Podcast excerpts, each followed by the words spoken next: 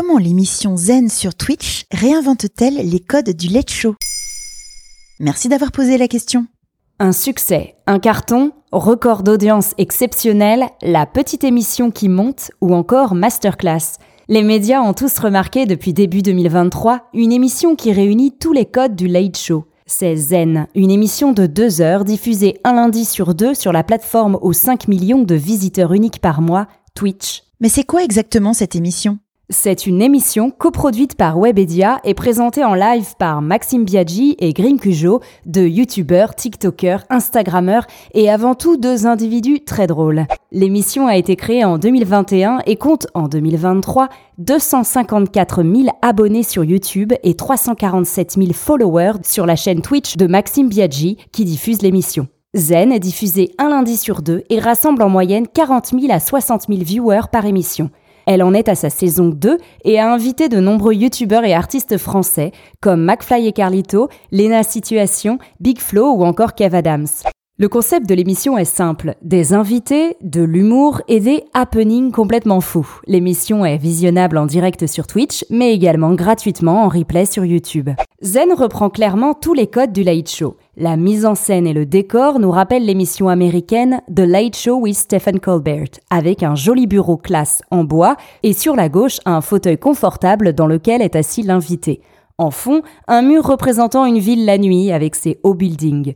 Les deux présentateurs sont en costume, ce qui dénote sur Twitch, et l'émission est séquencée entre échanges, interviews, sketchs préparés ou improvisés, parodies, chorégraphies et autres happenings, en musique ou non, hilarant. L'atmosphère d'un late show à la française est donc bien là, mais dans une veine un peu plus barrée et jeune qu'à quotidien. En quoi les codes du late show sont-ils réinventés? Déjà, l'angle de l'émission est particulier. C'est une vraie fausse interview de deux heures qui met l'invité dans l'embarras. Il n'y a qu'à voir l'émission avec Kev Adams qui en prend pour son grade à propos de son sketch Le Chinois qui a fait polémique. Cette émission a connu un pic à plus de 100 000 viewers. Instant cringe, gênant, sketch qui foire, mise en scène à petit budget, régie qui se marre, l'émission rappelle également le bazar joyeux de Morning Live, l'émission du début des années 2000 présentée par Michael Youn tous les matins sur M6. Ensuite, le petit plus, c'est l'interaction avec les viewers. L'émission est bien pensée pour interagir en permanence avec son audience via des sondages en ligne, des hashtags ou des paris en live. Enfin, l'émission est préparée en amont avec l'artiste invité pour réaliser des sketchs tordants et pour créer une vraie connivence pendant les échanges. Basée sur la gêne, cette nouvelle émission où l'on met l'invité devant ses casseroles donne un coup de vent rafraîchissant sur la télé actuelle et les émissions trop lisses. Est-ce qu'on peut dire que c'est un renouveau de l'esprit canal?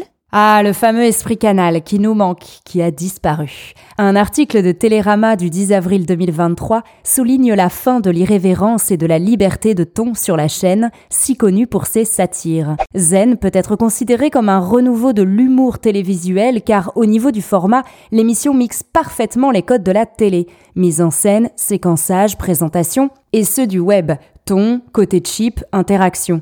L'émission n'est pas figée, elle est bricolée et elle se moque. Oui, cela peut rappeler les belles années Canal. C'est aussi en direct, les audiences sont excellentes, et enfin le duo fonctionne très bien, avec un grim toujours porté en dérision, moqué, et on en redemande.